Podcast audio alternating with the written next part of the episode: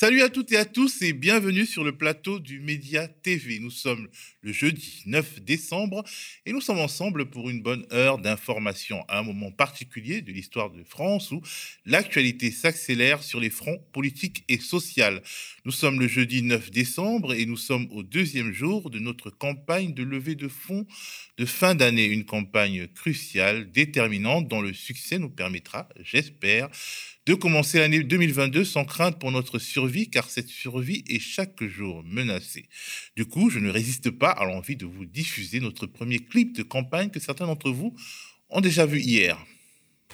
Bonsoir Eric Zemmour. Bonsoir. Marine Le Pen, bonjour. Bonjour. Merci d'être avec nous ce matin. Vous êtes candidate à l'élection présidentielle. Il ne faut certainement pas accueillir ces migrants. Donc beaucoup sont potentiellement dangereux. Ah, mais on les laisse mourir de froid derrière les barbelés. Parce Mais que... bien sûr que oui, mais bien sûr que oui. Il faut que la police tire à balles réelles. Ça rigole plus là. Hein. Eh, reculez, reculez.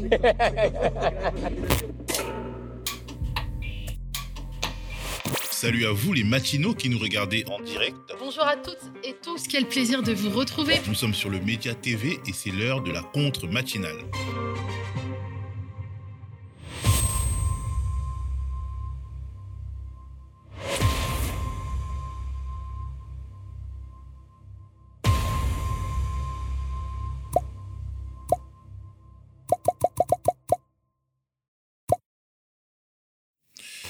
Pas Mimi, notre petite autopromo qui se termine par des messages encore plus Mimi de ceux qui nous écoutent, nous regardent et nous aiment. En tout cas, tout ça, ça donne du courage pour se mettre à l'ouvrage. La contre-matinale du média, épisode 52, c'est parti.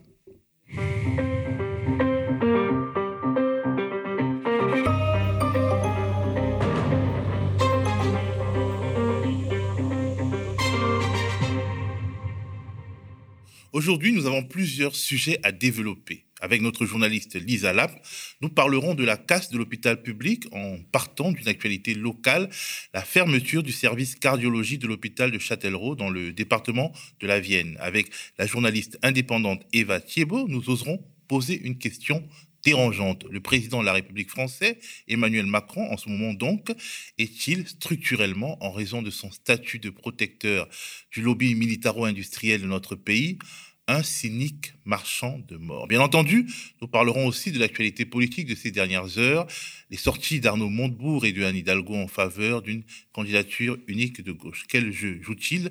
Quelles conséquences leur semi-retrait de la course auront-elles J'en dirai quelques mots, mais pour l'instant, c'est la titrologie. Décalé et actu cato à la une de la Croix, on s'y attend, mais aussi de Libération, c'est un peu plus surprenant. Notre-Dame de Paris, les enjeux d'une rénovation contestée, titre la Croix. Après l'incendie de la cathédrale, c'est aujourd'hui que le diocèse de Paris présente son projet d'aménagement liturgique que nous apprend la Croix, un aménagement à l'esprit plus participatif que rejettent pourtant les défenseurs de la tradition qui veulent s'en tenir à la fidélité de la restauration effectuée au XIXe siècle par l'architecte Eugène Viollet-le-Duc. Bref, l'éternelle bataille des anciens et des modernes. Même type de bataille rangée, toujours dans la sphère catholique, entre adversaires et partisans de la musicienne Anna von Hauswolf, organiste scandinave appréciée par les fans de pop et dead metal, mais accusée de satanisme. Doit-elle se produire ou non dans les églises à Nantes et à Paris? En tout cas, elle y a renoncé au vu des pressions, ce qui amène Libération titrée, concert annulé, les cathos ultra ressuscitent la censure. Obligation vaccinale, le grand débat européen titre Le Monde alors que la présidente de la Commission européenne trouve cette solution appropriée. L'Autriche, la Grèce et la Pologne ont en tout cas déjà sauté le pas, tandis que l'Allemagne met la question débat au sein du Parlement. Samedi, cela fera 20 ans que la Chine est entrée dans l'Organisation mondiale du commerce et a donc intégré la mondialisation néolibérale. Et du coup, la Chine est présente à la une du monde, justement, mais aussi des échos et de l'humanité. Les 20 ans qui ont propulsé la Chine, titre Le Monde, qui inaugure une série en cinq épisodes avec un reportage sur Foshan, la ville-usine qui rêvait de haute technologie. 20 ans qui ont changé la Chine, titre Les Échos, en constatant que ces 20 dernières années ont consacré la Chine comme superpuissance mondiale. Une superpuissance qui a à la fois provoqué des pertes d'emplois considérables et des baisses de prix de produits de euh, consommation courante en Occident. S'il y en a un qui ne fête pas cet anniversaire de l'entrée de la Chine dans l'OMC, c'est le numéro un américain Joe Biden. Ce dernier organise en effet un sommet pour la démocratie dont sont exclus des pays comme la Chine, la Russie et la Hongrie, mais où sont présents des alliés des États-Unis dont les systèmes sont assez éloignés des standards démocratiques des pays comme le Pakistan ou les Philippines de Rodrigo Duterte. La conclusion de l'UMA se trouve à sa une, sommet pour la démocratie, une guerre froide version Joe Biden. Le président États-Unis entend redéfinir la ligne de partage des relations internationales, écrit Luma, qui ajoute pour contrer la montée en puissance de la Chine. J'ai retenu deux titres aujourd'hui, celui de Mediapart, néo-nazi dans l'armée, l'insupportable laisser-faire du ministère, une enquête glaçante dont je vous lis le chapeau. Un militaire néo-nazi, dont le cas avait été évoqué il y a huit mois par Mediapart, a été interpellé en novembre, par des douaniers, l'armée, elle, ne l'avait sanctionné que de 20 jours d'arrêt. Ce cas pose une nouvelle fois la question de la grande tolérance de l'institution vis-à-vis des militaires fascinés par le Troisième Reich, d'autant plus que Mediapart a encore découvert de nouveaux cas. Et aussi ce titre du média des luttes sociales, rapport de force. Si les travailleurs sociaux s'arrêtent, le pays s'arrête. Le travail social était en grève nationale avant-hier, mardi 7 euh, décembre. Ils travaillent dans les univers du handicap, de l'hébergement, de la précarité, de la protection de l'enfance et leur revendication numéro un est la revalorisation des salaires extrêmement bas qu'ils ont. Pour finir, euh, ce dessin d'humour d'un de nos sociaux, dit dessin d'humour, nous a fait sourire, on y lit une info, 50% des logements loués en France appartiennent aux 3,5% les plus riches. Et on y voit un Richard porté par des forçats et dont le carrosse déborde de billets qui réagit. Peut parler plutôt de l'immigration, c'est plus porteur. Un sujet qui est très peu présent à la une de la presse d'aujourd'hui, notamment parce qu'il s'agit d'un feuilleton en accéléré qui a démarré en fin de journée, hier, c'est le coup d'éclat d'Arnaud Montebourg et de Anne Hidalgo, qui étaient jusqu'ici des candidats à la présidentielle de 2022, des candidats assurés d'aller jusqu'au bout. Tout commence par une adresse au peuple de gauche signée par Arnaud Montebourg et postée sur les réseaux sociaux en fin d'après-midi. Je refuse la fatalité des cinq candidatures de gauche lorsque tous les autres familles politiques sont quasiment réunifiées derrière la leur. Écrit Montebourg qui se dit même prêt à offrir sa candidature. L'ancien ministre de François Hollande précise sa pensée plus tard sur France Info avec la grande éloquence qu'on lui connaît. Ben oui, j'ai adressé au peuple de gauche euh, euh, une sorte de message d'abord de grande inquiétude, car nous sommes, euh, je crois, euh, dans un péril politique. Le meeting de Villepin de M. Zemmour était une démonstration de force, et nous voyons aujourd'hui l'extrême droite aux portes du pouvoir. Montebourg sacrifie donc son ambition à un idéal plus grand que lui, un idéal qui s'appelle la gauche. Le même Montebourg remettait pourtant en cause, il n'y a pas si longtemps, le clivage gauche-droite, imaginant un arc souverainiste avec Xavier Bertrand, s'entourant de sarkozystes et plaidant pour un arrêt des transferts d'argent familiaux pour punir les pays refusant d'appliquer les obligations de quitter le territoire français.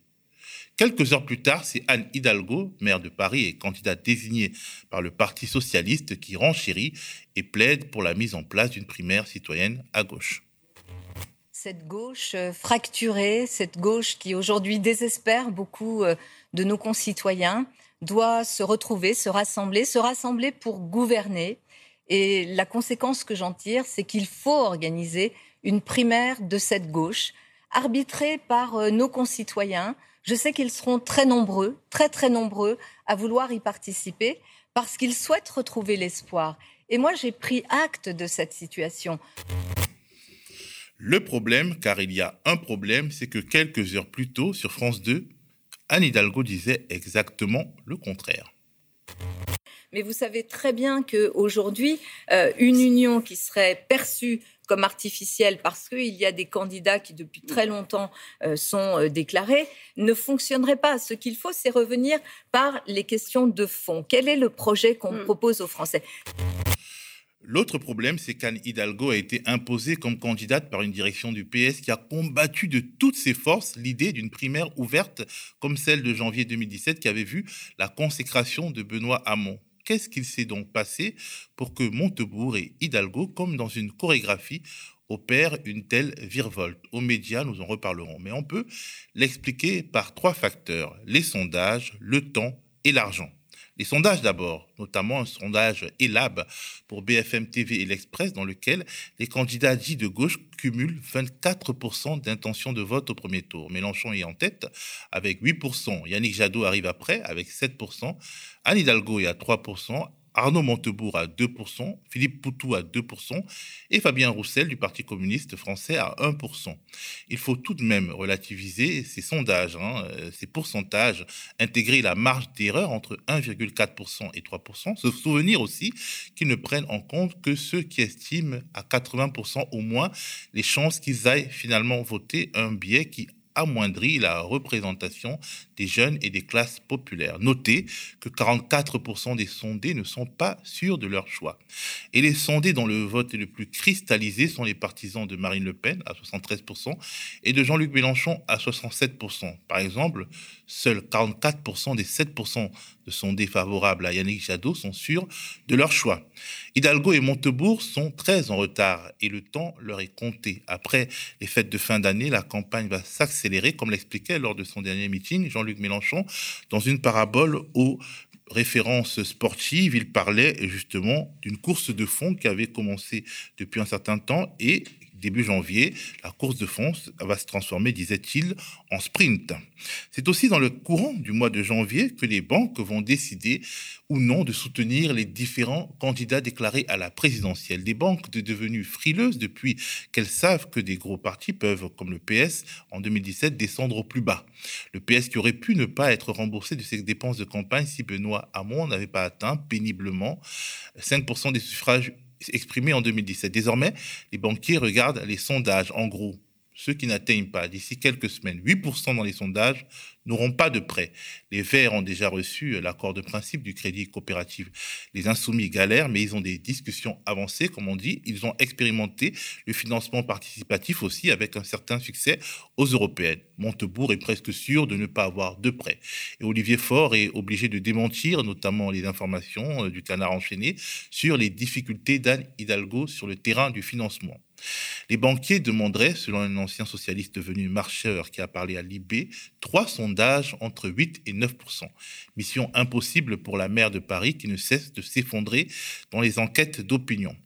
La primaire citoyenne en vue d'une candidature unique est la seule possibilité pour Montebourg et pour Hidalgo d'exister à nouveau. L'espoir faisant vivre, ils peuvent toujours imaginer la gagner. Ou alors marchander entre les deux tours, s'il y en a deux, avec le gagnant des circonscriptions en vue des législatives, ou bien autre chose. Bref, on est loin, mais très loin de l'esprit de sacrifice. Et il n'est pas certain que l'idée du tandem Hidalgo-Montebourg séduise au point de lancer un processus qui retardera la campagne active de plusieurs longues semaines alors que le temps est désormais compté. C'est d'ailleurs ce qu'a dit assez rapidement François Hollande, qui aime à se présenter comme le mentor de Anne Hidalgo et qui pour une fois sera d'accord avec son vieil ennemi, Jean-Luc Mélenchon. Une candidature d'union n'a de sens que s'il y a un programme commun. Si euh, tous les candidats qui se désistent pour euh, la personnalité qui pourrait les, réunir partage euh, les mêmes propositions, les mêmes conceptions. Or, on sait que ce n'est pas le cas. Ou si ça devait être le cas, ça aurait dû être préparé depuis très longtemps. Ça ne s'improvise pas. Donc je ne crois pas qu'il sera possible d'avoir une candidature unique de toute la gauche. Et je ne pense pas que, par exemple, M. Mélenchon veuille se mettre dans ce processus. C'est désormais l'heure de la minute citoyenne avec notre socio Jean Bourrieux de Rennes. Bonjour Jean. Bonjour Théo. Alors comment vas-tu et quel temps fait-il à Rennes? Je vais très bien, mais exceptionnellement je ne suis pas à Rennes. Euh, je suis chez mon fils qui est paysan bio en Haute-Saône. Voilà. Donc euh, le temps, ben, c'est pas très très très beau. Voilà. Alors, euh, je voulais que tu voulais nous parler d'une actualité d'extinction rébellion et plus généralement des activistes climat et des activistes sociaux de Bretagne. Oui, en fait, c'est une action euh, qui est menée par euh, le collectif de la Prévallée, qui regroupe déjà plein d'associations euh, écologistes sur le secteur, et qui s'est allié pour, cette action avec Extinction Rébellion, Attaque, Alternativa, etc., etc. Alors en fait, c'est une action qui est engagée depuis un, bon bout de temps et pas contre n'importe qui. D'abord contre le, le Stade Rennais, euh, le Stade Rennais, dont vous savez peut-être qu'il est propriété de François Pinault, François-Henri Pinault, c'est-à-dire euh, le fils de François Pinault. Alors, juste un petit rappel, hein, pour les, gens qui connaisseraient pas bien François Pinault, c'est un ultra riche, homme d'affaires, et on estime sa fortune, enfin Wikipédia, entre 25 et 35 milliards d'euros. Il est né à Rennes, alors c'est pour ça qu'il se retrouve euh, propriétaire du Stade Rennais mais c'est aussi quelqu'un qui est PDG du groupe Kering, qui est spécialisé dans le luxe, et il est depuis 2003 PDG d'Artemis, qui est une société familiale qui possède non seulement le groupe Kering, mais aussi Château Latour, Christie's, la compagnie du Ponant, etc., et le Stade Rennais. Alors l'histoire, c'est quoi? C'est que le Stade Rennais a déjà quelques euh, terrains mis à disposition euh, par la ville sur ce grand espace euh, qu'est la Prévalée. Couvert de la Prévalée, c'est un grand espace avec beaucoup de zones naturel qui fait partie de la ceinture verte de Rennes euh, et que les écologistes, euh, avant qu'ils soient à la mairie, euh, voulaient faire une ceinture nourricière de Rennes, hein, avec tout le, maraîchage de proximité, etc. Et puis donc voilà que le, les gens, le collectif de la Prévallée a appris il y a à peu près un an que le Stade Rennais voulait récupérer 8 hectares pour installer un stade d'entraînement et puis euh, des équipements annexes euh, comme euh, il y a au foot. voilà. Alors tout le monde a commencé à se mobiliser. Alors la difficulté, c'est que, on pourrait dire, c'est le pot de terre contre le pot de fer, hein, parce que le Stade Rennais, c'est, c'est quand même un pot de fer, mais il y a un deuxième pot de fer, c'est la ville de Rennes. Et la ville de Rennes qui ne joue pas franc jeu et qui en fait négocie par derrière avec le Stade Rennais. c'est pour ça que les, les, tout le monde se, se méfie maintenant de ce qui se passe parce qu'on se retrouve avec des, des, écolos euh, qui maintenant sont élus Rennes euh, et qui, euh, en fait, font le contraire de ce qu'ils défendaient avant. Voilà. Ils ont tourné kazakh. Comment? Ils ont tourné kazakh. Ils ont tourné kazakh, oui. on pourra en parler dans d'autres, dans d'autres situations. Voilà. Donc il y a un an, le collectif a découvert que le Stade Rennais voulait s'étendre. Euh, et les élus, les élus de la ville de Rennes ont dit mais non, rien n'a changé, rien d'engagé, etc. Donc la mobilisation a commencé avec euh, euh, une première plantation rébellion, c'est le titre de l'action, il y a un an, où 300 arbres ont été plantés sur une partie des terres convoitées par le Stade Rennais avec le soutien de la ville de Rennes. Et puis il y a une manifestation en ville en mois d'avril qui a abouti à l'occupation d'une petite parcelle à côté du stade rennais, euh, et qui depuis, et ça tient toujours, est devenu un jade. Alors pas une ZAD, un jade, c'est-à-dire un jardin à défendre. Voilà. Euh, alors aujourd'hui, la, ville et le stade rennais disent avoir un peu reculé. Ils ont parlé de, de 5 hectares, plus de 3 hectares et demi. Euh, mais en fait, lors d'un comité de gestion qui existe depuis quelque temps entre les élus rennais, le stade rennais et le collectif de la Prévalée, ils ont découvert que les 3 hectares et demi, c'était pour tout de suite, mais que derrière étaient mis en réserve, et on, voit, on sait ce que ça veut dire, tout le reste. C'est pour ça que le 21 novembre a eu lieu une nouvelle euh, plantation rébellion, donc euh, mmh. avec à nouveau 300 arbres plantés sur des parcelles. Donc vous voyez bien, il y a une association fournit les arbres, euh, d'autres, associations organisent un peu toute, euh, l'affaire. Et les gens viennent de Rennes euh, avec pelle et, pelle et, bêche pour prendre des arbres et accompagnés par les bénévoles, aller les planter. En même temps, ils leur expliquent comment on plante des arbres, toutes les règles, etc. Voilà. Alors peut-être pour, pour terminer, dire que l'ensemble des collectifs se sont réunis. donc là, il y a Alternativa, je disais tout à l'heure, etc. Et on fait le 7 septembre des propositions concrètes à la ville de Rennes, avec la proposition d'autres terrains qui sont des terrains, des terres pauvres, donc qui ne permettent pas le maraîchage biologique, ou euh, des terrains euh, qui sont déjà artificialisés. Euh, aucune réponse sur ces propositions, alors que c'était vraiment des propositions concrètes qui permettaient de résoudre les difficultés. Voilà. Alors, si je peux me, me permettre, sur les, titres que tu as annoncés tout à l'heure, si j'ai encore deux secondes, euh, Théo, c'était juste de dire que là, on vient de voir une, un retournement euh, euh, des socialistes on a vu en même temps, là vous n'avez pas parlé de Jadot, seulement de Montebourg et, de Hidalgo, donc retournement des socialistes. Montebourg ici on ne connaît pas. on, connaît des gens qui portent des maillots à rayures, mais on ne connaît pas de, soutien de, de Montebourg, enfin moi j'en connais pas.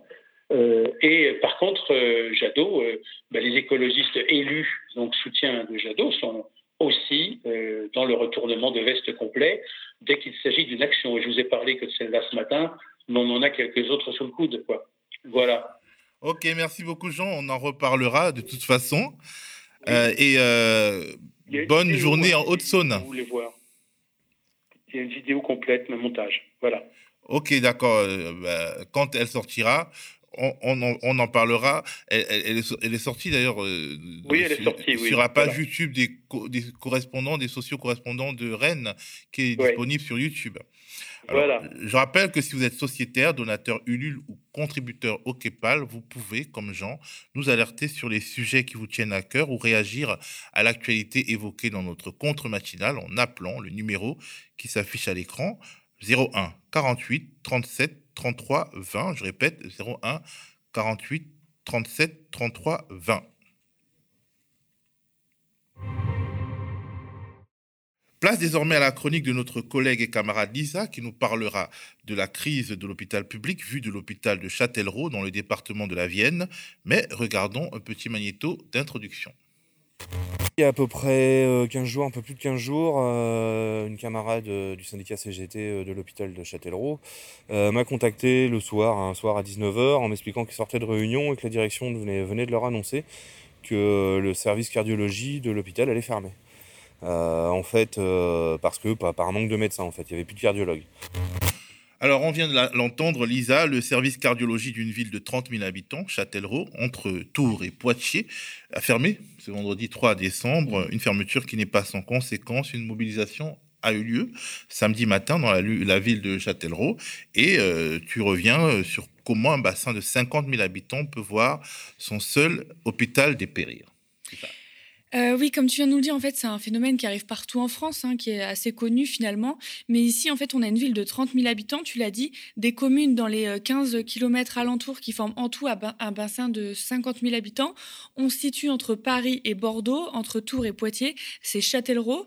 Euh, et certains vont se retrouver donc à 50 km du service cardiologie le plus proche de chez eux. on rajoute donc 35 à 55 minutes de route en plus. on peut le dire, hein, c'est révélateur vraiment d'un abandon des populations rurales des villes moyennes et, euh, des services publics. Alors, euh, comment a-t-on pu arriver à une telle situation, euh, en tout cas là-bas?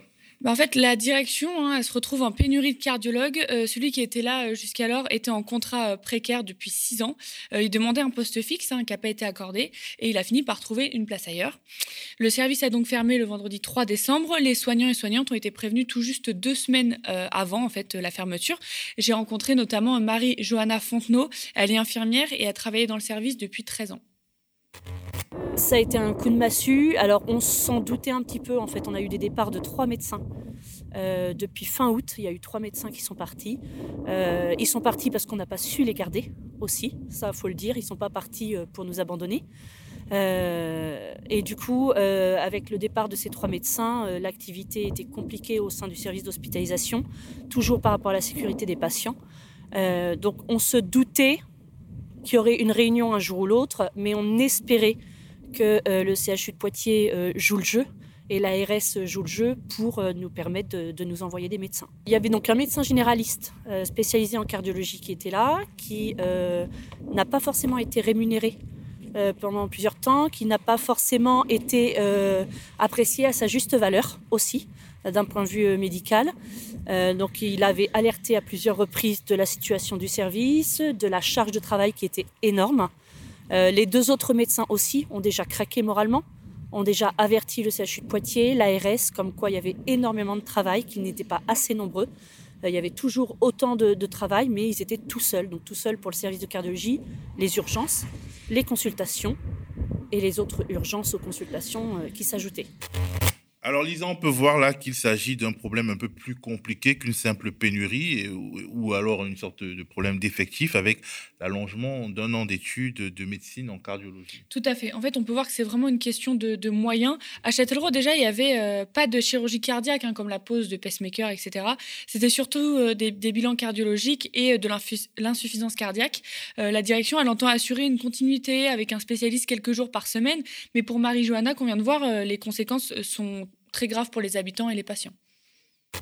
Les conséquences au quotidien, c'est que les gens qui seront à mobilité réduite déjà, il faut être clair, euh, ils n'iront pas au CHU de Poitiers. Il y en a déjà la moitié qui nous disent on n'ira pas à Poitiers, on a assez vécu. S'il faut rester chez soi, on restera chez nous. Donc s'ils restent chez eux, il n'y aura pas de suivi, il y aura forcément un décès. Parce que vraiment, la cardiologie, euh, vraiment les trois quarts, c'est des pathologies chroniques. Donc c'est des maladies incurables qui se soignent pour avoir une qualité de vie à domicile mais en aucun cas on peut les soigner totalement. Donc il y a des gens qu'on voit une fois par an, après une fois tous les six mois, tous les trois mois, tous les mois, tous les quinze jours, jusqu'à malheureusement des fois le décès. Euh, voilà, ils n'ont pas envie d'aller au CHU de Poitiers. Le CHU de Poitiers est déjà submergé de rendez-vous de patients de tout le bassin Poitvin. Nous, on a déjà tout le bassin Laudunais autour de Loudun qu'on avait déjà à Châtellerault. Donc maintenant, il va y avoir Loudun et Châtellerault à Poitiers. C'est impossible, on le voit déjà. Ils répondent plus au téléphone parce qu'il n'y a plus assez de créneaux. Ils peuvent plus se dégager pour venir sur le centre hospitalier aux consultations. Donc vraiment, au quotidien, ça va être une catastrophe, vraiment une catastrophe. Il faut vraiment garder ça en tête que le, problème cardiaque, c'est vraiment un problème en France, un problème de santé et que malheureusement, on a plus de chances d'en avoir un dans nos proches ou soi-même. Mais pour les urgences cardiologiques, il faudra aller au CHU de Poitiers. Donc prendre l'autoroute ou la nationale, il y en a pour euh, entre 35 et 45 minutes. Et ça peut avoir des conséquences dramatiques, des personnes qui de toute façon n'arriveront pas là-bas ou des personnes qui ne seront pas transférées parce qu'il faut aussi avoir des ambulances, il faut aussi que le SAMU soit disponible, il faut aussi que l'hélicoptère puisse euh, aussi voler. Euh, donc ça va être vraiment dramatique, vraiment. L'hélicoptère, un des urgences dont parle Marie-Johanna, il ne peut pas voler de, de nuit, par exemple, ou par temps de pluie. Et puis, de toute façon, il n'y en a qu'un. Euh, si je comprends bien, l'hôpital de Châtellerault a récemment fusionné avec le CHU de Poitiers. Oui, c'est ça. En fait, l'hôpital de Châtellerault, enfin l'hôpital Nord-Vienne, hein, parce qu'il a déjà fusionné avec Loudun, une commune euh, alentour, oui, a fusionné avec euh, le CHU de Poitiers il y a un an environ. C'est la troisième hein, fusion qu'on compte pour, pour le CHU de Poitiers. L'argument de la fusion, en fait, c'était de sauver les soins de proximité. mais ici, on assiste vraiment à une logique de mutualisation. Le réseau des hôpitaux de proximité s'affaiblit peu à peu, hein, selon la CGT que j'ai pu rencontrer le début de la dégradation a vraiment été déclenché par la tarification à l'acte, on en a beaucoup entendu parler, où il y a une recherche vraiment de rentabilité financière par acte médical et il faut donc multiplier les actes pour être rentable. Le syndicat a alerté hein, lors de la préparation de la fusion il y a un an euh, en voyant que ça pouvait vraiment vider euh, les hôpitaux de proximité de leurs actes techniques mmh. euh, pour les renvoyer au pôle des grandes villes. Au début, c'était le laboratoire, voilà des choses techniques comme je l'ai dit, mais la cardiologie, ça marque vraiment le début en fait du transfert du soin. Et la CGT dénonce le fait qu'on enlève l'essence même en fait du, du soin de proximité et que même si on veut bâtir des pôles d'excellence, ce qui est très bien, les populations hors grande ville, en fait, elles se trouvent complètement euh, lésées de ces choses-là, quoi. On a parlé de l'éloignement des habitants, mais est-ce que le CHU de Poitiers va pouvoir absorber les lits et les soins perdus euh, à Châtellerault? En fait, c'est bien ça la question et j'ai bien peur que non. Euh, Poitiers, qui absorbe, euh, hein, de plus en plus l'activité des hôpitaux alentours et de proximité, euh, peut plus faire son travail correctement, me confie d'ailleurs la CGT, parce que les temps, par exemple, sont allongés, allongés ou les résultats d'analyse aussi. les soignantes du service cardiologie ne savent pas hein, comment vont faire pour soigner dans ces conditions-là. Il y a déjà cinq arrêts malades maladies d'infirmières où la majorité, elles peuvent pas être remplacées actuellement. Et au service cardiologie de Châtellerault, on est passé de 21, puis 15, puis 10 euh, lits en octobre en cardio, toujours, euh, toujours plein en fait. Et à Poitiers, il est prévu 10 nouveaux lits d'intervention pour pallier la fermeture. Et euh, c'est un problème vraiment qui concerne tous les hôpitaux de France. Hein. Et j'ai rencontré Julien Deloum, il est secrétaire de l'Union locale CGT de, de Châtellerault. Le président du conseil d'administration de l'hôpital, qui est euh, le maire de Châtellerault, euh, nous a expliqué que c'était une chance pour notre hôpital. Et euh, le député a vanté cette fusion aussi. Il faut savoir que notre député a voté les budgets ONDAM, les budgets de financement des hôpitaux à la baisse avec la majorité, avec la majorité présidentielle. Euh, et c'est à cause de ces budgets à la baisse qu'en fait que notre hôpital est en, train, est en train de dépérir. Et là, on vient de nous annoncer aussi la semaine dernière qu'on avait 8 euh, lits d'hospitalisation à domicile, en fait, qui allaient disparaître aussi. Samedi, on pensait, euh, on pensait voir au moins le maire qui est président du conseil d'administration, éventuellement le député. mais personne n'est venu en fait. Personne n'est venu. pour l'instant, on n'a aucune réponse dans la presse. bon bah voilà, je vous dis, hein, il y a un an jour pour jour au conseil, au conseil d'Aglo, le maire vantait la fusion. Euh, nous, on était là en opposition à lui dire que non, cette fusion allait euh, causer des pertes de lits dans notre hôpital. Et on constate aujourd'hui que c'est la vérité. Hein. Euh, on a eu un épisode de grève en juin dernier aux urgences. On a eu encore une maternité à Châtellerault. J'espère qu'on va la garder parce que, bah parce qu'une maternité pour une ville de 32 000 habitants, c'est quand même quelque chose d'important. Surtout que toutes les, les maternités des hôpitaux un peu plus loin, Loudun, Montmorillon, etc., ont fermé. Donc c'est quand même important de garder, de garder cette maternité. Mais voilà, nous, ce qu'on a peur, en fait, c'est que notre, notre hôpital devienne euh, un centre pour les personnes âgées, enfin voilà, où il ne, fasse plus que ça quoi. Euh, on n'a plus d'allergologue, on a plus, enfin voilà, faut, faut aller sur Poitiers quasiment pour tout. Et après, une fois qu'on aura déposé celui de Châtellerault, bah, ce sera autour de celui de Poitiers. Après, on nous dira d'aller à Bordeaux quoi. C'est ça aussi hein, le, que, pointe la CGT, c'est que euh, les territoires et les villes moyennes sont vraiment abandonnés. Et dans ce cas-là, il y a vraiment une absence d'une réaction des politiques locaux au pouvoir pour l'instant. Alors, il faut dire que cette ville de Châtellerault, on en a parlé il y a deux semaines dans le média, cette ville, elle connaît les ravages de la désindustrialisation. Voilà, Châtellerault, en fait, ça a connu 800 suppressions d'emplois en perte sèche en 2020, et la CGT faisait que de me le marteler, un emploi en moins, c'est trois emplois perdus en tout dans le territoire, plus euh, la perte des services publics. Et là, on y assiste, hein, on, on assiste là à une conséquence concrète, et après, ça devient un cercle vicieux. On écoute Julien. Euh, donc oui, c'est pas une si petite ville que ça, c'est un grand centre industriel. Euh, justement, en fait, si on avait des services publics développés à Châtellerault, l'hôpital, euh, les pompiers, euh, enfin une, bonne caserne de pompiers, etc. C'est parce qu'on a des industries sur, le bassin Châtelleraudais et c'est ce qui fait aussi une partie de l'attractivité de notre ville. C'est-à-dire que quand une entreprise comme Thales ou Safran cherche des ingénieurs, ces gens avant de venir, ils vont quand même regarder bah, s'il y a des hôpitaux à la hauteur, s'il y a une maternité, s'il y a des, écoles, s'il y a des lycées, etc., etc. Et on s'aperçoit là que depuis des années, la population de la ville baisse et en même temps le nombre de services publics baisse aussi et ça devient un vrai problème au niveau de l'attractivité. prendre un rendez-vous chez un dentiste à Ça, devient la croix et la bannière. Vous avez une ville attractive, moins de gens viennent y vivre, donc euh, bah, moins il y a de population, moins il y a de population, moins il y a de services publics. Euh, donc à un moment, il va falloir arrêter cette spirale, et euh, je pense que pour, pour arrêter cette spirale, en fait, il faut commencer par garder nos services publics. Donc c'est loin d'être une, actualité insignifiante. Hein. En fait, en gros, c'est la santé publique hein, dans son intégralité qui va mal dans ce cas. Oui, à Poitiers, euh, qui est un des rares CHU qui n'est pas déficitaire en France, il y a pourtant un nouveau projet. Euh, supprimer 30 lits en hospitalisation à domicile dans la Vienne, où l'on passerait de 110 à 80. L'argument, ce n'est pas rentable. Euh, on compte d'autres fermetures de lits, par exemple en rhumatologie. là, en ce moment, on compte 80 fermetures de lits dans toute la Vienne. Et même si ce sont des fermetures momentanées, cela montre vraiment les difficultés et surtout la logique de rentabilité de l'hôpital public aujourd'hui. Merci beaucoup, Lisa, de nous avoir amenés euh, à Châtellerault. Merci à vous. la douce France. Loin du béton de Montreuil. Lance désormais dans la dernière partie euh, de notre euh, matinale. Je recevrai la journaliste indépendante Eva Thiebaud, spécialisée dans les questions relatives à l'industrie à l'armement, à l'énergie et aux implications géopolitiques de ces secteurs. Euh, l'État français est-il, de manière structurelle, un complice actif de crimes contre l'humanité au Moyen-Orient? La récente tournée d'Emmanuel Macron dans le Golfe Persique remet ce débat à l'ordre du jour. La poignée de main entre le président français et le prince héritier saoudien, euh, Mohamed Ben Salman, accusé d'être directement responsable de l'assassinat atroce du journaliste Jamal Khashoggi, en a rajouté à la polémique.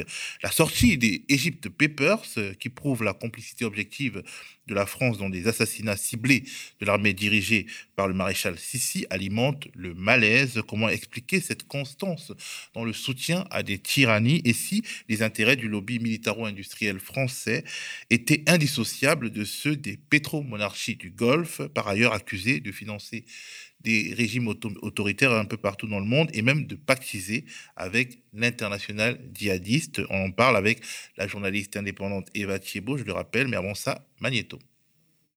La France vient tout juste de sceller avec les Émirats arabes unis la vente de 80 avions Rafale et de 12 hélicoptères? On écoute le chef de l'État à ce sujet. C'est le plus gros contrat militaire à composante française de notre histoire, celui que nous signons là. Est-ce que la France peut rester passive dans la région? Non, je ne crois pas. Notre envoyé spécial Wassim Alamar à, à Dubaï, quels sont les objectifs de ce voyage dans le Golfe? D'abord économique, euh, notamment aux Émirats qui viennent d'acheter euh, pour 17 milliards d'euros 80 rafales et 12 hélicos. Cette longue poignée de main entre le président français et le prince héritier d'Arabie Saoudite, Mohamed Ben Salman, les deux hommes, sourire aux lèvres, qui se sont longuement tenus le bras avant de pénétrer à l'intérieur du bâtiment pour un entretien, puis un déjeuner.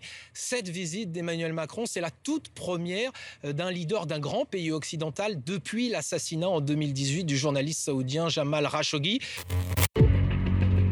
Disclose a obtenu des centaines de documents secrets issus du plus haut sommet de l'État. Note de l'Élysée, de la direction du renseignement militaire, du ministère des Armées. Cette fuite sans précédent révèle les dérives d'une opération de renseignement clandestine en Égypte.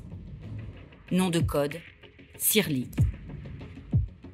Mission surveiller le désert occidental à la frontière avec la Libye. Débutée en 2016 au nom de la lutte antiterroriste, cette coopération va en réalité servir à bombarder des civils par centaines des crimes d'État dont la présidence de la République a été constamment informée. Alors bonjour Eva, je rappelle que tu es journaliste spécialisée dans les questions euh, d'armement, des questions industrielles et d'énergie, des questions en fait qui sont euh, finalement interdépendantes, on va le voir.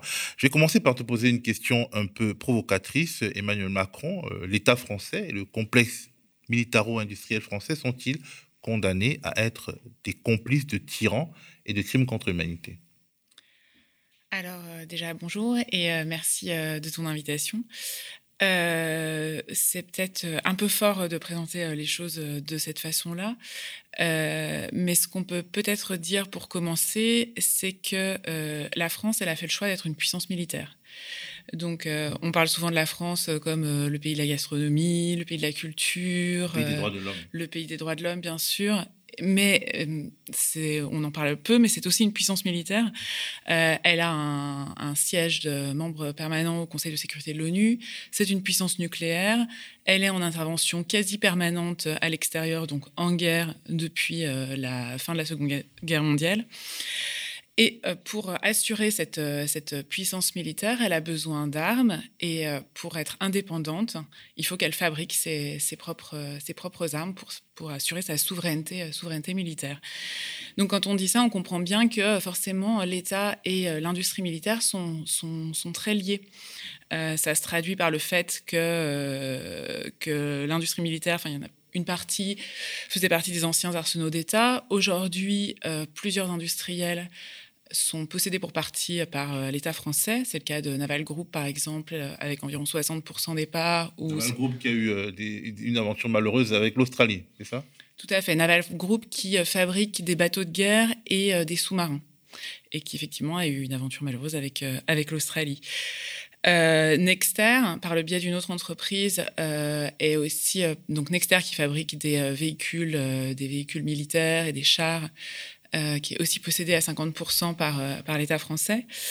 Euh, ce qu'on peut dire aussi, c'est que certains grands dirigeants de d'entreprises euh, sont euh, aussi sont liés à l'État. C'est le cas par exemple de Patrice Kane, qui est le PDG de Thales. Thales, donc, est une entreprise qui fait plutôt de l'électronique embarquée, par exemple à bord des, Rafales, qui est un ancien haut fonctionnaire.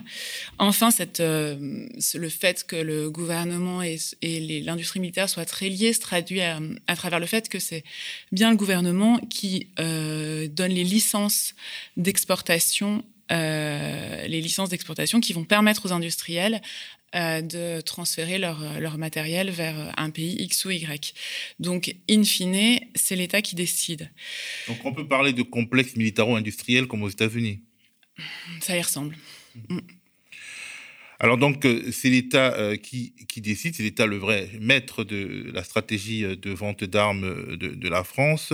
Et il se trouve que la France, en fait, n'équilibre son industrie de l'armement que via l'exportation et que les pays dans lesquels elle exporte, c'est souvent des pays du Moyen-Orient et en particulier du Golfe qui sont loin d'être des, modèles en termes de, de, de respect des libertés et des droits de l'homme. Tout à fait. Alors, à la différence euh, des États-Unis, euh, qui n'ont pas besoin d'exporter. La France est complètement dépendante de ces exports. Et ce qu'il faut rappeler, c'est que ces exports, ce ne sont pas seulement des ventes ponctuelles à un moment T d'une arme quand on, quand on vend 80 euh, rafales ou euh, des sous-marins, on rentre dans un processus d'engagement, de partenariat fort entre les deux pays. Parce qu'une fois qu'on a vendu les rafales, derrière, il faut assurer la maintenance de ces avions. Euh, l'électronique doit être mise à jour, euh, il faut vendre les munitions pour alimenter ces, armes. Euh, souvent, avec les ventes, il y a aussi des programmes de compensation, donc des offsets, euh, puisque les pays acheteurs demandent à ce que les pays vendeurs et les entreprises vendeuses s'impliquent dans l'économie dans l'économie locale. Donc vraiment, c'est des partenariats très forts. En fait, en réalité, quand on vend beaucoup d'armes à un pays, on devient structurellement, naturellement et pour longtemps son allié. Alors, allié, au moins partenaire, en tout cas, un partenaire fort, oui. Et c'est pour ça qu'on pourrait se dire, tiens, ça pourrait être intéressant de vendre ce genre de choses aux autres pays d'Europe, par exemple, ou à des démocraties. Mais le problème, c'est que là, si on parle des avions de guerre, euh, beaucoup de pays en Europe ont préféré acheter le F-35 euh, américain, donc un avion de chasse américain, euh, comme la Belgique, le Danemark, l'Italie, la Norvège. Donc tous ces pays-là, ils ont préféré acheter le, F-35 plutôt que l'option française, donc Rafale, ou l'option européenne Eurofighter. En Eurofighter, c'est EADS C'est Alors, c'est une entreprise spécifique C'est un consortium avec Airbus, BAE et, et Alenia. Voilà. Alors, pourquoi les Européens préfèrent acheter des armes américaines? Est-ce que nos rafales sont euh, peu compétitifs finalement? Ce sont euh, en fait des questions de stratégie, toujours. Euh, ces pays-là comptent toujours sur les Américains et sur l'OTAN pour assurer leur, leur défense. Et donc c'est pour cela qu'ils préfèrent acheter les avions américains dans le cadre de leur partenariat euh, stratégique euh, avec, euh, avec ce pays-là. Et pourquoi les tyrannies du Moyen-Orient aiment bien acheter la quincaillerie française? Eh bien, du coup, comme la France ne trouve pas beaucoup de débouchés en Europe, en tout cas, elle va se tourner vers d'autres, d'autres, d'autres partenaires, d'autres acheteurs potentiels. Et, et, il se trouve que les pays du Golfe et du Moyen-Orient, puisque, puisque c'était aussi le cas de, de l'Égypte, euh, sont intéressés par, euh, par, euh, par cette quincaillerie, comme, comme tu dis. les pays du Golfe sont des pays qui ont beaucoup d'argent. ce sont des pays qui sont stratégiquement très intéressants pour, pour la France, mais pour tout le monde, puisque puisqu'avoir des partenariats avec ces pays-là, dans le cas des Émirats arabes unis, il y a aussi une base militaire française qui qui est sur place. Ça permet d'avoir des liens avec, avec des pays dans une zone stratégique en termes, en termes énergétiques, hein, euh, clairement. Donc, euh, Et pourquoi ces pays-là, qui sont finalement les alliés des, États-Unis, ne font pas comme les pays européens et n'achètent pas euh, majoritairement des armes américaines? Pourquoi ils achètent aussi des armes françaises? Ils achètent aussi des armes américaines. Euh, ils achètent toujours des armes américaines malgré, euh, malgré le fait que Joe Biden avait parlé de, suspension au moment de son arrivée au pouvoir. Euh, c'est intéressant aussi pour ces pays-là de diversifier leur, leur partenariat. Euh, et d'avoir euh, d'avoir plusieurs plusieurs sources euh, plusieurs sources de, enfin plusieurs partenariats différents. tu connais bien ce complexe militaro-industriel. Comment tu as vécu les révélations de Disclose sur les Egypt Papers? Est-ce que tu as été surprise? Est-ce que tu as été choquée? On rappelle que voilà, euh, la France a vendu euh, à l'Égypte des technologies qui, lui ont permis de, bah, de, de, procéder à des assassinats ciblés de petits trafiquants euh, de, cigarettes et d'autres choses au lieu de faire la lutte contre le terrorisme. Est-ce que c'est quelque chose qui est, surprenant quand on s'intéresse à ce domaine de, l'industrie de l'armement? J'avoue que j'ai trouvé ces révélations très intéressantes. Euh, je trouve que le travail qu'a fait Disclose est, très intéressant. Et euh, est-ce que j'ai été surprise? Euh, On ne peut pas dire ça, mais je suis curieuse. J'aimerais en savoir plus, en fait, parce que au-delà de... Enfin, il y a évidemment la question des assassinats extrajudiciaires, qui est une, une vraie question très, très problématique. Mais comment se fait-il que l'État égyptien ait, ait envie de de bombarder des, trafiquants euh, dans le désert euh, entre l'Égypte et la Libye. Enfin, ça me donne envie de creuser en tout cas. Hmm. Alors, euh, tu as écrit dans Orient 21 un article intitulé Du Yémen aux ventes d'armes, une entente indigne entre la France et les Émirats arabes unis. On se rend compte, par exemple, justement, dans cet article, des interactions entre l'industrie pétrolière, le monde de l'énergie, et l'industrie militaire. Est-ce que tu peux nous en parler un peu de cet article sur justement le, euh, Yémen et euh, justement la base euh, militaire, mais qui, est aussi, disons, une base de Total dans ce pays? Oui, alors donc au Yémen où c'est la guerre depuis plusieurs années. parce que donc les outils qui sont initialement situés dans le nord du pays et qui qui sont euh, une, euh, une, euh, un espèce de parti militaire qui a envahi et, et, chiite et, assez radicaux, hein, qui ont envahi le, nord du pays, puis sont partie euh, vers le bas et, euh, et le détroit de Bab el-Mandeb, donc extrêmement stratégique puisqu'il contrôle l'entrée dans la mer Rouge par lequel transite une bonne partie euh, de, du pétrole et des, et des, et des biens qui viennent d'Asie. du coup, il pour contrer ces outils, comme le gouvernement légitime était un petit peu faible, l'Arabie saoudite et les Émirats arabes unis et d'autres pays, mais essentiellement l'Arabie saoudite et les Émirats arabes unis, sont entrés en guerre pour soutenir le gouvernement, euh, le gouvernement soutenu par la communauté internationale. Euh, dans ce contexte, euh, l'Arabie saoudite et les Émirats arabes unis n'ont pas tout à fait les mêmes objectifs. et un des objectifs des Émirats arabes unis, c'était de contrôler le sud du Yémen. Et pour ce faire, elle, a, elle a contrôlé différents, différents points, comme le port d'Aden, euh, mais aussi, il y avait un autre site stratégique intéressant qui s'appelle Balaf. Et en fait, euh, ce port, c'est une, c'est une usine de Total, une usine de liquéfaction de gaz. Euh, donc le gaz est produit dans le centre, enfin, ouais, centre du Yémen, acheminé par pipeline, liquéfié dans cette usine, et ensuite il est exporté depuis, depuis cette usine de Balaf. Voilà, c'est Total qui est l'actionnaire principal de cette usine de Balaf avec 40% des parts. Et, il se et cette usine a été arrêtée au début de la guerre, mais elle a été réquisitionnée par le gouvernement yéménite, puis occupée, enfin une partie a été occupée euh, par les forces euh, émiriennes pour en faire une, une base militaire. Donc euh, c'est un sujet qui est apparu je crois, en 2018. Donc, euh, à la fois parce que l'ONU a signalé cette, euh, cette, euh, cette, base militaire, mais aussi prison secrète à l'époque. Et, et il y a eu un gros travail de plusieurs ONG, dont l'Observatoire des armements, pour montrer.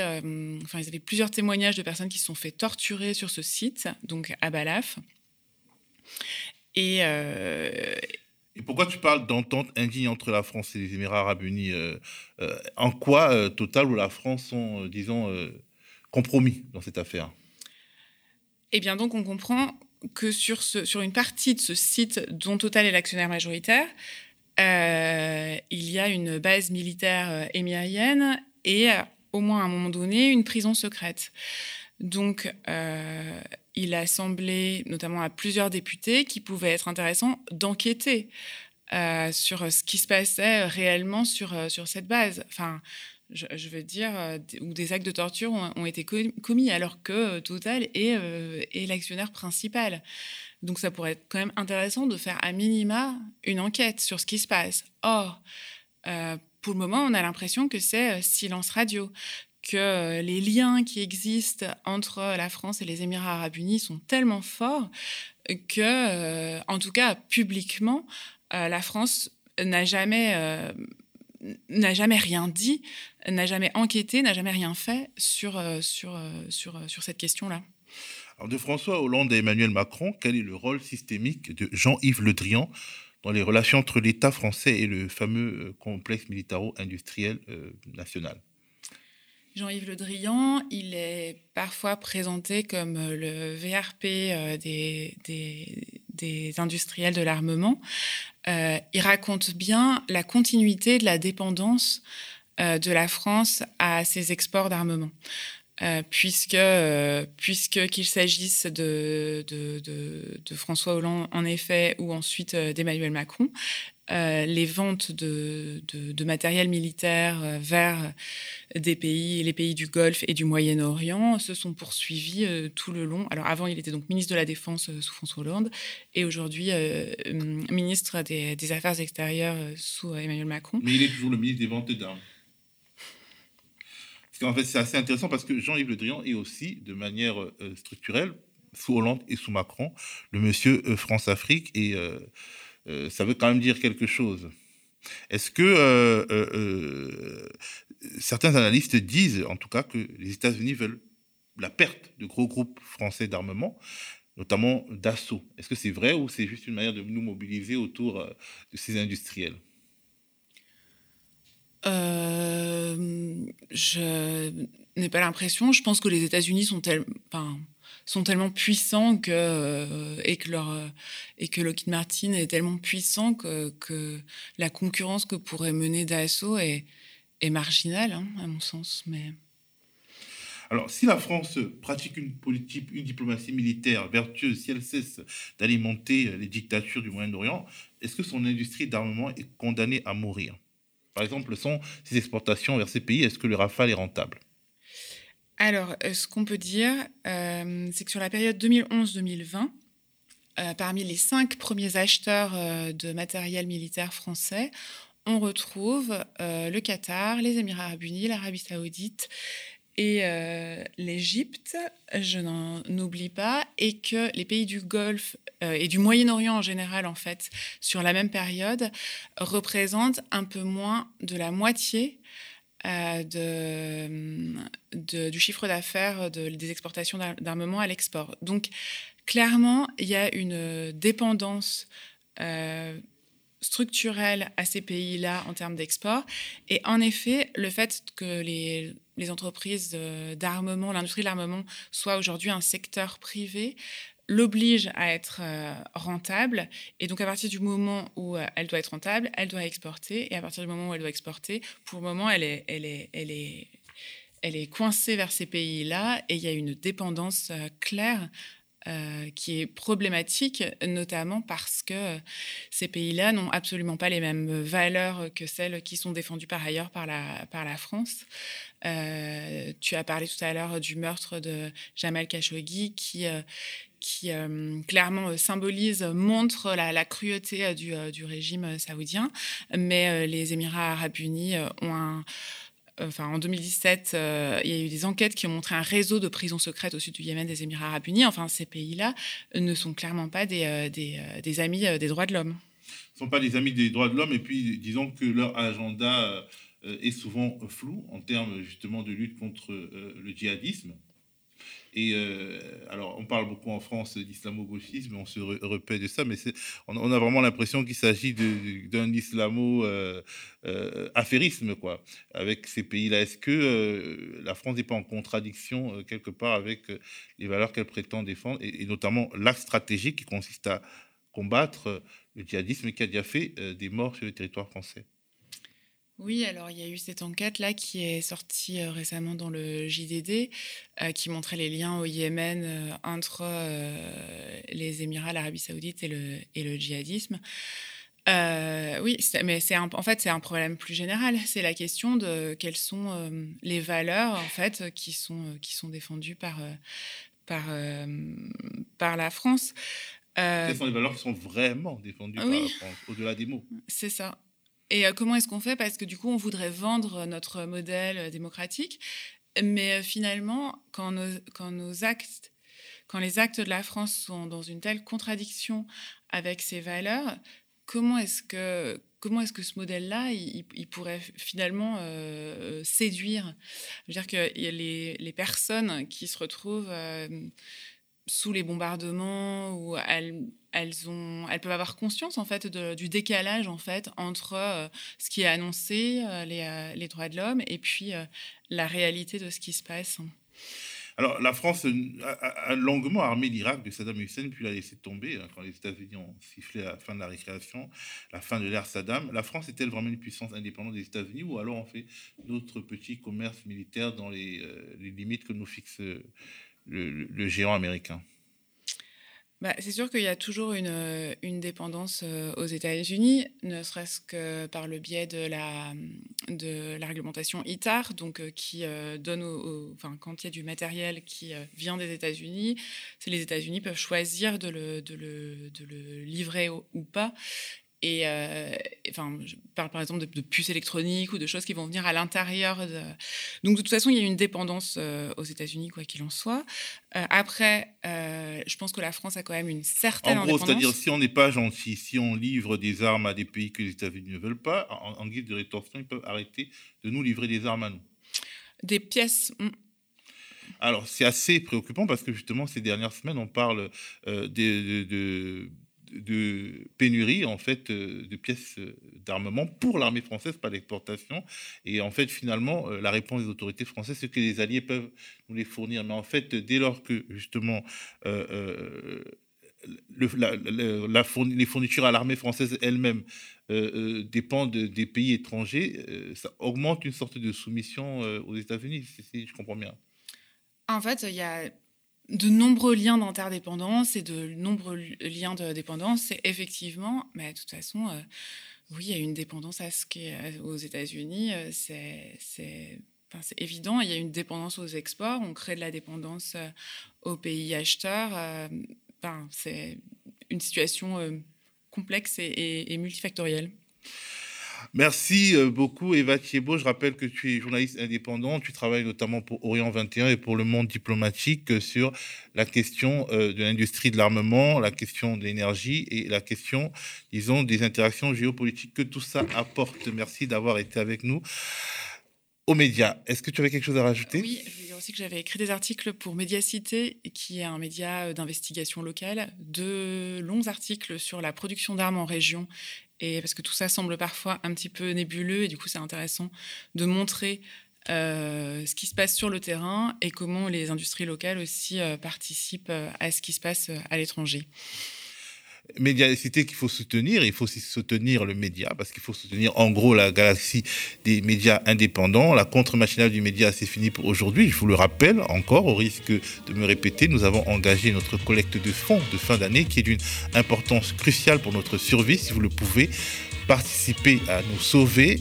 Donnez-vous la force de continuer, donnez-nous la force de continuer en allant directement sur euh, la plateforme OKPAL ou alors sur campagne.lemediatv.fr. Demain matin à 7h, vous retrouverez ma collègue et camarade Nadia et moi, de mon côté, je vous dis à lundi.